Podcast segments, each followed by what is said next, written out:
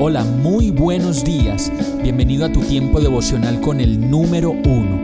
Qué alegría saludarte con la certeza de que Dios está obrando en tu vida su perfecta y buena voluntad, ya sea porque estás aprendiendo de un momento difícil o porque estás disfrutando de su amor a plenitud con paz y tranquilidad. Llegó la hora de tomar tu Biblia, pues de seguro Dios te va a hablar, te va a reconfortar y lo mejor de todo, te va a dar las respuestas que estabas buscando. ¿Qué esperas? Vamos, súbete de una vez en este pequeño pero eterno vuelo devocional con destino al cielo. Y el mensaje de hoy se llama Lo que ustedes dicen de mí no es verdad.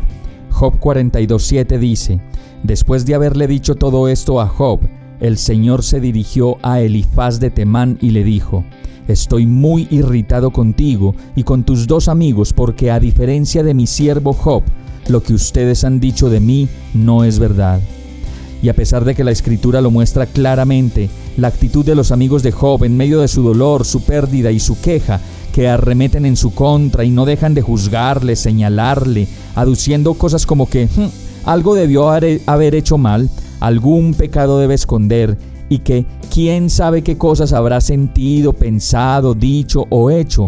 Nosotros no aprendemos y seguimos replicando y con mayor intensidad la misma actitud de los amigos de Job.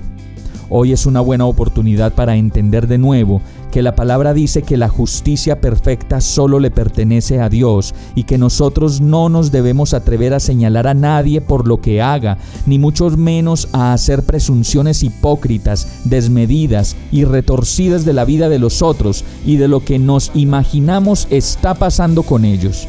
Cada vez que veamos el sufrimiento, será entonces una oportunidad para orar, para creer en un milagro, para echar porras y para interceder como nunca. En medio de la desolación que trae el dolor, es tiempo de orar, es tiempo de tender las manos, de abrazar, de contener la debilidad y dar lo mejor de nosotros, de lo que Dios nos ha dado, dar. Vamos a orar. Perdóname, Señor. Perdóname por mi juicio, mi hipocresía, insolencia y mordacidad al juzgar a otros. Yo sé que la justicia solo te pertenece a ti y que yo no me debo atrever a levantar ni siquiera un pensamiento acusador en contra de nadie ni de ninguna situación.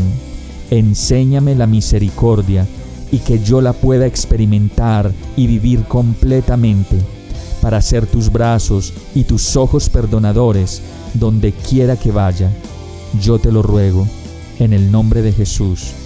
Amén. Hemos llegado al final de este tiempo con el número uno. No te detengas, sigue meditando durante todo tu día en Dios, descansa en Él, suelta los remos y déjate llevar por el viento suave y apacible de su Santo Espíritu. Solo compártelo con quien lo necesite y ames. Hoy, de la mano de Dios, todo será un gran día. Para más información visita nuestra página www.iglesiabierta.com o llámanos al 313-334-0116. Oramos y rogamos para que cada día te enamores más de Dios y para que no pares de pasar todo tu tiempo con el número uno